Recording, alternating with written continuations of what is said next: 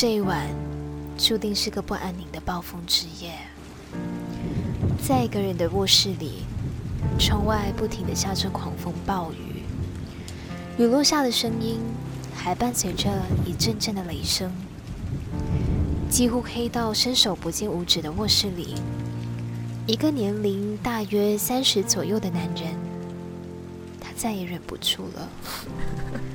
他蜷缩在狭小的空间，他卸下了身上最后一道保护层，随着外头的刮风雷雨，用尽全身的力气抱头痛哭，泣不成声。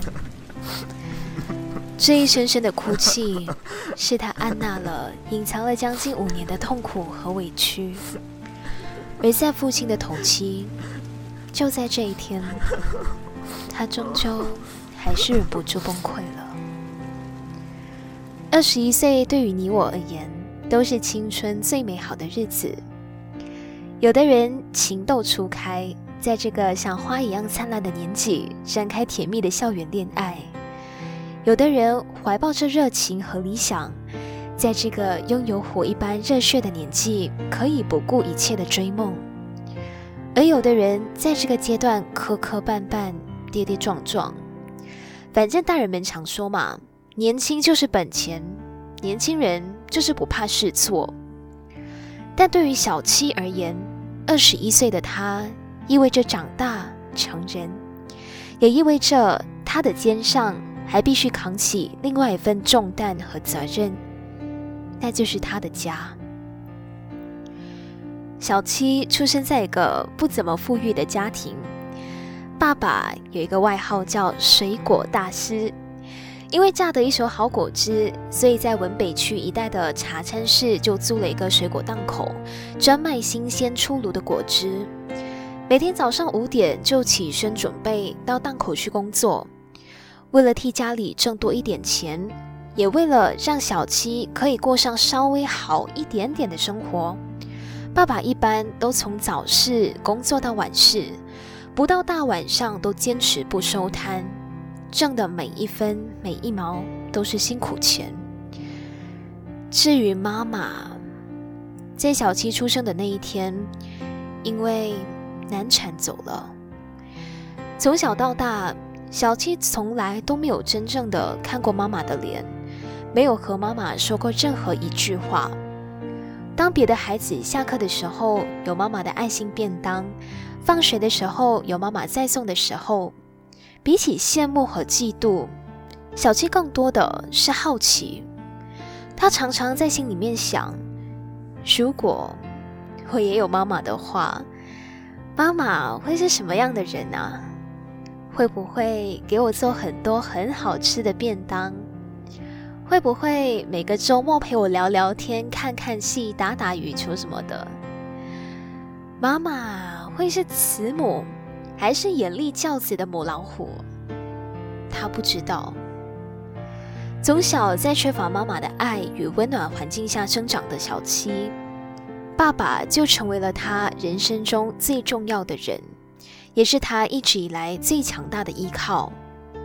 哦，对了，小七他在很小很小的时候就有一个梦想，他想要成为一个妇产科医生。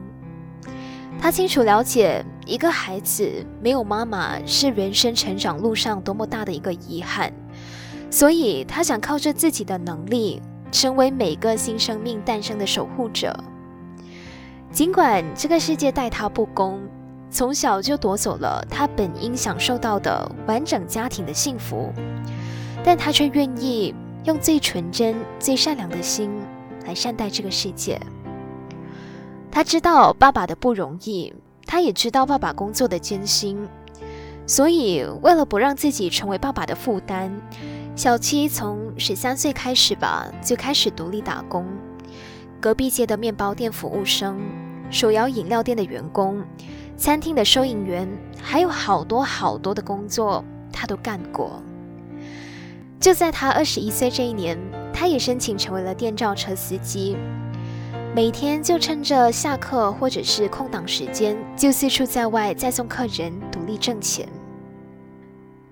这一天是二零一一年十月二号，星期日，这是一个再也平常不过的一天。小七他就和平常一样，开着爸爸在二十一岁成年礼时送他的二手国产车，到处载客挣钱。可能是因为受到季候风的影响吧，这两个星期几乎都下着倾盆大雨，好多的地方都淹水。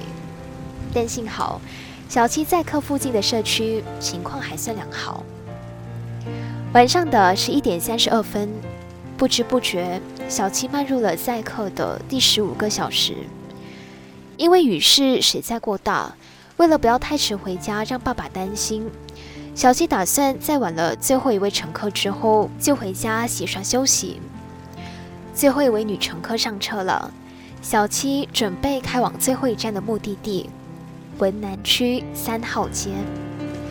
一路上，外面的雨越下越大，一阵阵的大雨几乎模糊了前行的路，距离目的地还有五公里。然而，就在一个十字路口，正当小七通过交通灯的那一刹那，他的世界瞬间经历了短暂的天旋地转。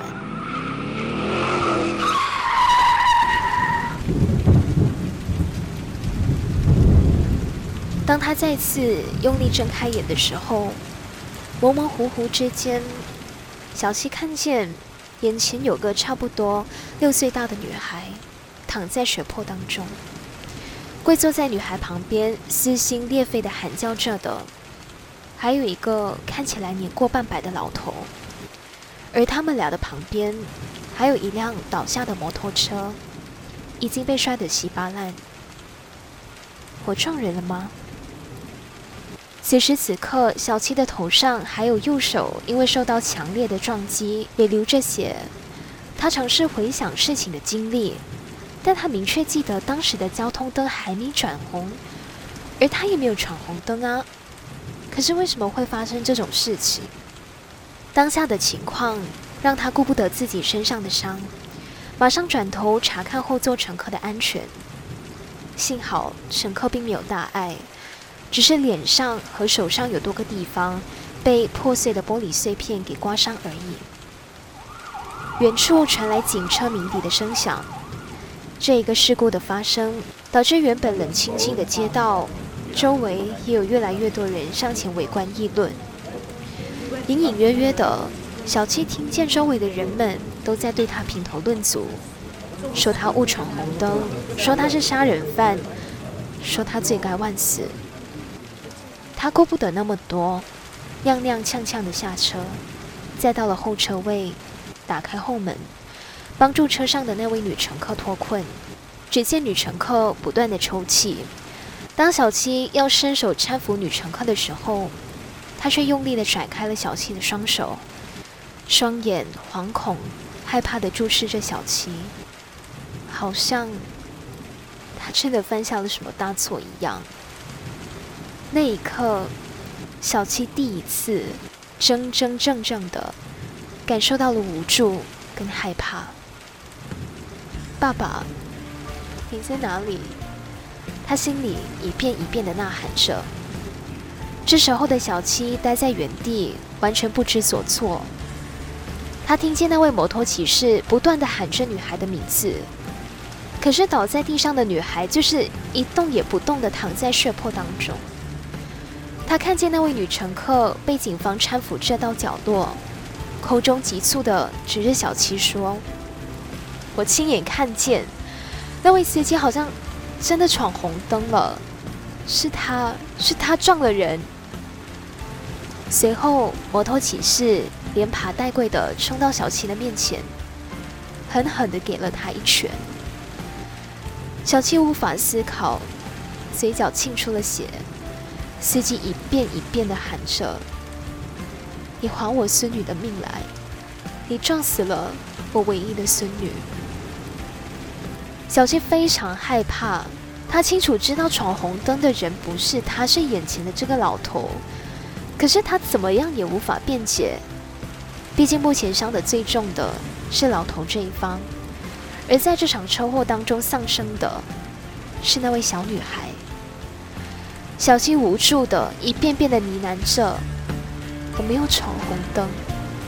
可是周围对他投送过来的鄙视的眼光，还有老头一遍遍的凄厉叫喊声，让他第一次对这个世界失去了信心和希望。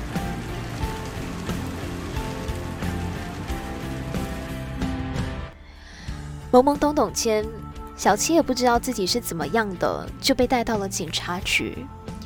在录口供的时候，老头声泪俱下，一口咬定小七就是那个害死女孩的罪魁祸首，坚定的指责小七说：“就是他刻意闯了红灯，才酿成了这场悲剧。”而那位女乘客带着目击者的身份，也说她亲眼看到了小七闯红灯。这一下，他的供词似乎也就坐实了老头的话，也坐实了小七违法驾驶这个说法。轮到小七，在警察一遍遍的公问下，他依然坚持自己没有闯红灯。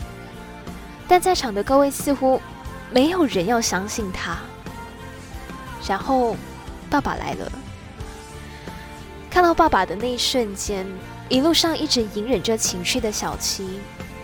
他再也忍不住了，他将一路忍受的所有委屈、无助、慌张、害怕，一下子全部都倾泻出来。他看到爸爸向老头跪地致歉，看到老头随后狠狠地扇了爸爸一巴掌，然后辱骂着爸爸教子无方，辱骂着小七让他去死，可是他却无能为力。尽管他说了实话，但是这个世界不相信他，只因为在这起事故当中，他不是最大的受害者。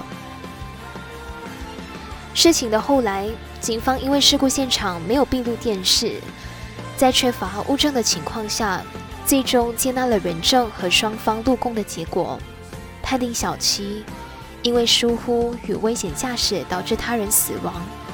对他实施两年的监禁、罚款，还有吊销执照的刑罚。那一年，一个年仅二十一岁的少年梦碎了。原来，要毁掉一个善良的青年可以很简单，只用三言两语的污蔑冤枉，就足以让一个少年原本阳光的世界就此崩塌。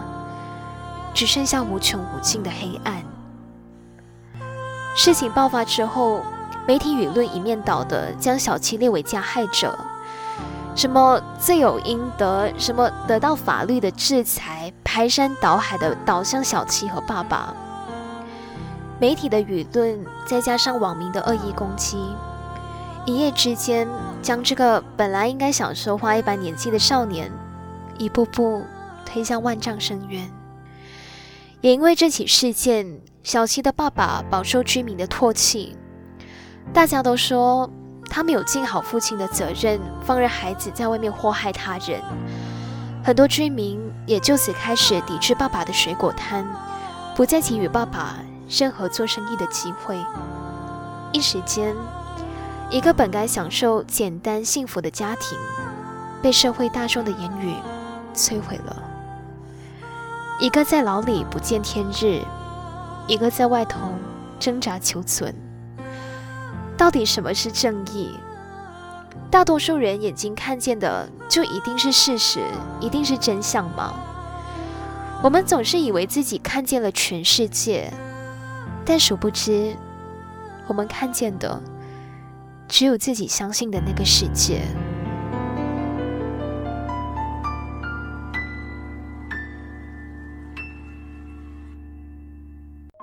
用文字记录生活，用声音拼凑故事。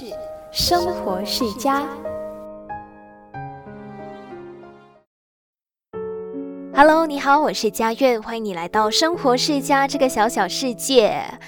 啊，这期节目的开场稍微有那么点的沉重。回看小七前半生的这个经历，我觉得当中可以让我们大家反思到“人言可畏”这四个字。你永远都不知道自己有意也好，或者是无心也罢，所说出的任何一句话，会给任何一个人带来多大的影响，甚至是伤害。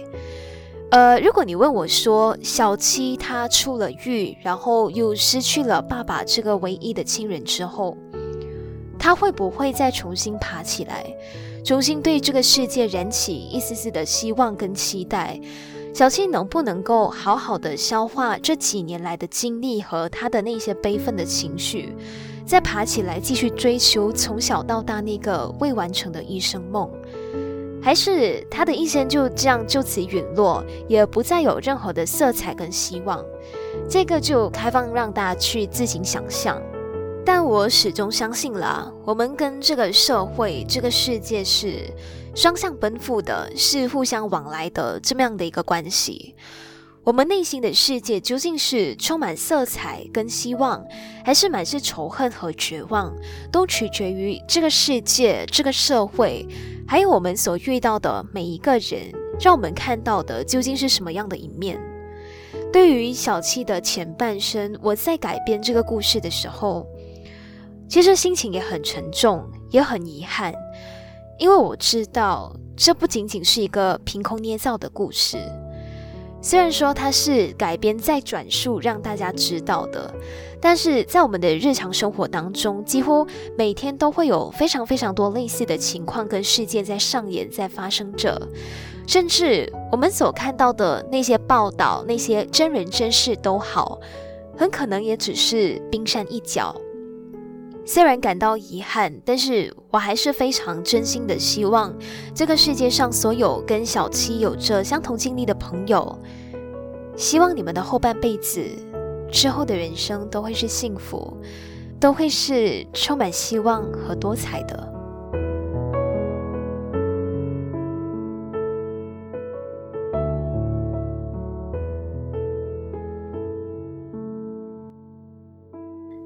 从小到大，我相信我们大家肯定都有听说过这么样的一句话：“口说无凭，眼见为实。”身边的长辈也经常在告诉我们：“哎，你们在说任何话的时候啊，要先三思啊！你们不要道听途说，不要捕风捉影就去散播谣言。”但是站在另外一个角度来想的话，我们亲眼看见的就一定是真的吗？又或者说，我换个问法好了，我们双眼所见的到底是真实还是真相？那这个时候可能你会疑惑，诶，真实跟真相不都是同一个意思吗？前阵子我从身边的朋友听到这么样的一个事件，那这位朋友他的外甥女。呃，刚步入五年级的时候，因为成绩非常的优异，他就从原本的第二班，哎，跃升上了第一班。但是，因为他原本的那个班级只有他一个人升班，所以他就在这个新的班级里面，呃，完全没有熟识的朋友的。那刚好就在这一年，班上来了一个新的插班生。这两个女孩呢，就因为她们都是这个班级新来的学生。就慢慢的越走越近，算是互相取暖。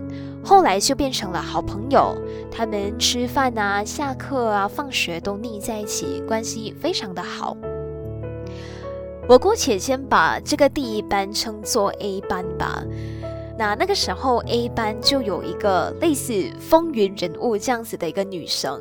那这个女生呢，她不管是在成绩呀，还是课外活动方面的表现能力都非常非常的好，就很像是那种标准的别人家的孩子，那种资优模范生这样子的一个存在。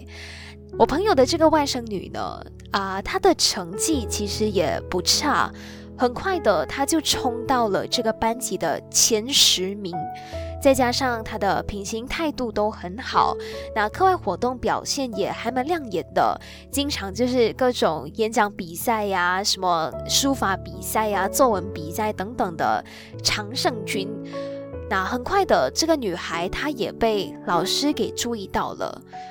OK，那这个学校呢，他们。一年一度就会有一个模范生的候选人竞选。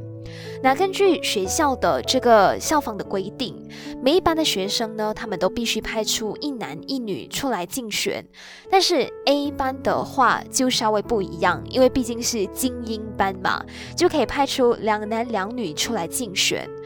最后呢，在经过老师的考量之下，老师就选了女孩，还有那一位样样都表现得非常标清的自优生，一起代表 A 班成为女模范生的候选人。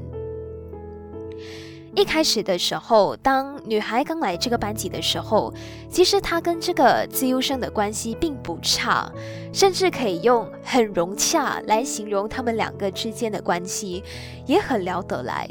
但是这一切就好像从老师宣布两个人成为候选人的那一天起，发生了微妙的变化。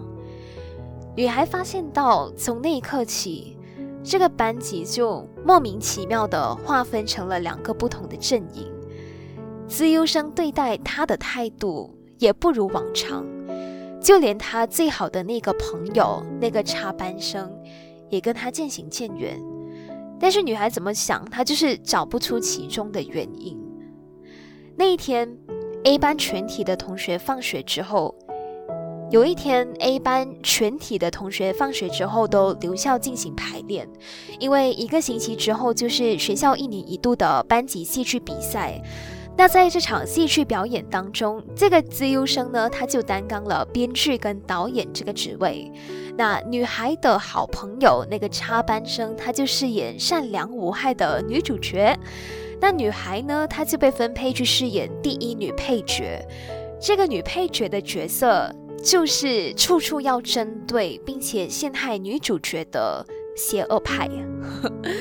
那其中有一幕就是女孩她被安排到要将女主角推下由道具搭建好的这个楼梯，但是因为女孩她的身形比较娇小一些，再加上她害怕自己会导致朋友受伤，所以在每一次的彩排当中，她只是做事的轻轻推响了她的朋友，但是就是这一幕彩排了很多次。这个女主角呢，她每次在被推的时候，可能是因为力道太小吧，她就不动如山，也没有要配合跌倒的意思。那这个时候呢，这个导演他就出面告诉女孩：“哎，你演戏的时候就要演专业一点，你要推大力一点，你才能够显得整个画面逼真嘛。专业一点，那观众才能入戏吧。”女孩听了之后，她就很无奈的点了点头。她就说：“好吧，接下来的戏我就故意推他大力一些。那就在新一轮的排练，女孩她就听了导演的话，就用力的推了她的好朋友。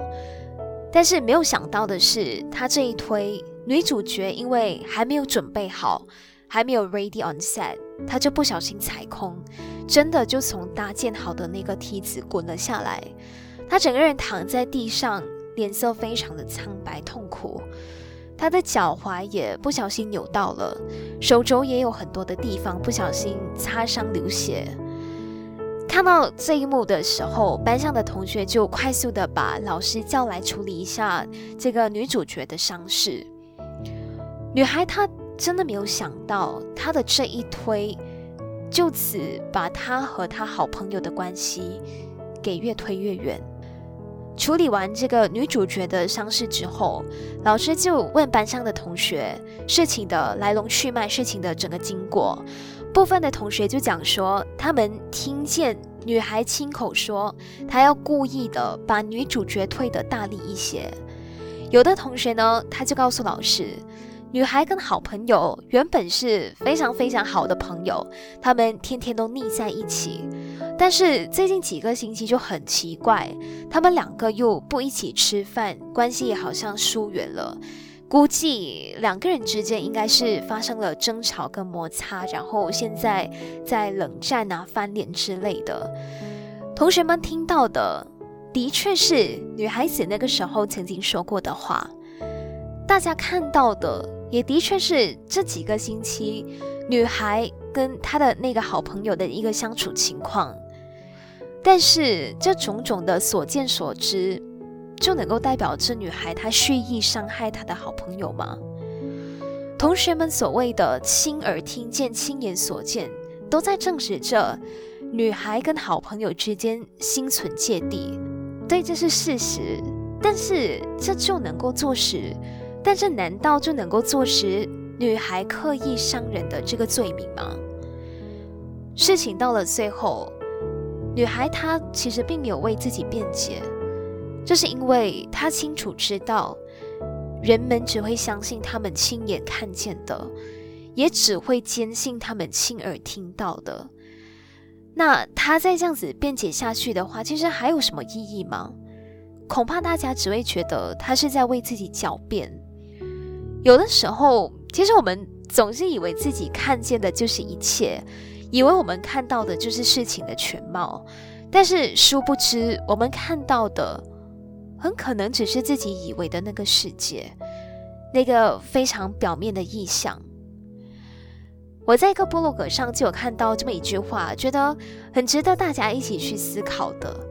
这句话它是这么说的：你所看到的不一定是真实，你所知道的真实不一定是真相。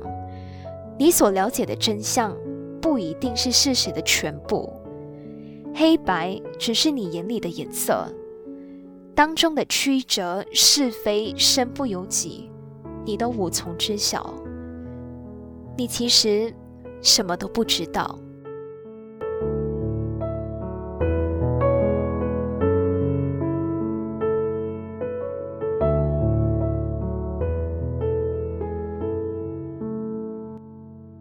我们永远都看不见真实的世界，我们只看见自己的世界。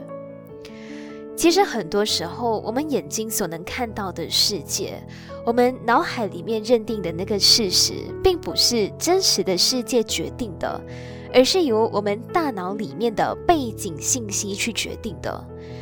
这样听上去好像很深奥的样子哈，我们简单化的打个比方好了，比方说在一场车祸事件当中吧，当我们看到一辆摩托和一辆汽车相撞，而摩托骑士身受重伤甚至是死亡的时候，我们不知道事情的来龙去脉，但是我们总是非常本能的觉得。哦，受重伤的那个就是这起案件的受害者，受害者就不应该被苛责，而受害者的对立面，他的反面就是加害者。那当你又看到，诶，涉及车祸的汽车驾驶者，他没有受到过多受伤的时候，很自然的，大家就会将一切事情的矛头指向那个汽车驾驶者。这也是为什么一开始故事当中的那个小七，他最后被这个世界、被这个舆论、被这个社会给冤枉，最后他都难以自辩。同样的，如果你今天看到一个乞丐，他整天躺在一家包子店外面，然后他全身散发着非常恶心的酸臭味，在看到这一幕的时候，我们总是会主观的认为。哎，这个乞丐他又要来骗吃骗喝了，双手双脚好好的，为什么就不要去工作呢？天天躺在包子店外面，你只会扰乱了老板的生意。那有一家包子店，他天天都会有一个乞丐躺在外面，但奇怪的是，一个星期之后，这个乞丐他不见了，反而是警方找上门来了。这个时候，老板才意识到。原来乞丐他并不是要来他店里骗吃骗喝的，而是这个乞丐他在夜深人静，他在巷口里面躺着休息的时候，无意间看到有一个匪徒，他试图要撬开门进到这个包子店行窃。所以他其实是为了要阻止老板的这个包子店遭到小偷，他才天天躺在包子店外面，这样子，诶，小偷看到有人在那边，他就不敢随机乱动，不给这个匪徒有机可乘。但是最后，乞丐在一次和小偷的搏斗当中被刺杀死了。了解到了事情的来龙去脉之后，这个包子店的老板他才意识到。原来他自己一直以来都非常唾弃的乞丐，并不是要骗吃骗喝，反而是要保护他的这个包子店。他后悔自己因为个人先入为主的这个想法，他只相信自己相信的，最后导致这件憾事的发生。虽然这个事情听起来很荒谬，但是这个世界上有非常多类似的事情，每天都在发生着。但是我们总是认为，哦，这个世界就是这个样子，就应该是这个样子，就应该是我们先入为主那个想的那个样子。但是这个世界为什么它凭什么就必须按照常理来运行呢？所有的坏人他都一定是十恶不赦的吗？他背后又有什么真相是我们表面所看不到的呢？很多时候，我们的先入为主都是受到这个社会的各种灌输哦，我们本能的就会觉得啊，那些身上刺满刺青的就是坏人、流氓啊，不爱读书的放牛班的孩子，他将来就是没有用的人。那些呃平时长得老实憨厚的人，他就一定是善良的人；反而那些长得凶神恶煞的，他就是不好惹的人。那些在班上每次躲在角落里面独来独往的孩子，就是冷冰冰的，就是不爱社交、不屑理睬别人的人。但事实真的是这样吗？我们的这些主观的意识从哪里来？就是从小到大，我们周围的环境所灌输于我们的，以至于很多时候，与其选择更加深入的去探讨事件背后的真相，我们宁愿。只相信自己眼前所见的一切，再用自己脑袋里那些一直以来被这个社会灌输我们的真理、那些常理去下评论、去做判断。今天的这期节目给大家搬了很多的故事，聊到这里，与其说是展开一个批判跟苛责，倒不如说是希望能够借由这期节目的内容，让我们大家一起去反思这个社会中。每一件事情，它都有另外一面。我们的社会是相当多元的，更加不是非黑即白的。当然，我们眼睛看到的可能真的是真的，但是在我们要为某一件事情下最终定论的时候，请大家不妨再想一想：我们看见的到底是事实，还是只是事情的表层而已？那这期节目的最后，也希望你我心中跟眼中所看见的那个世界是温暖的，是充满色彩的，也衷心的希望这个世界上那些被双眼蒙蔽的真相，那些被社会给掩盖起来的事实，总会有重见天日的一天。那今天的节目就到这里。如果你在听了这期节目之后有任何的想法，呃，想要跟我一起交流沟通的话，都欢迎你到生活世家的官方 IG Chia Life Zone Underscore Podcast 来私信我，或者是到生活世家的各种管道留言让我看到。我们下期节目再见，拜拜。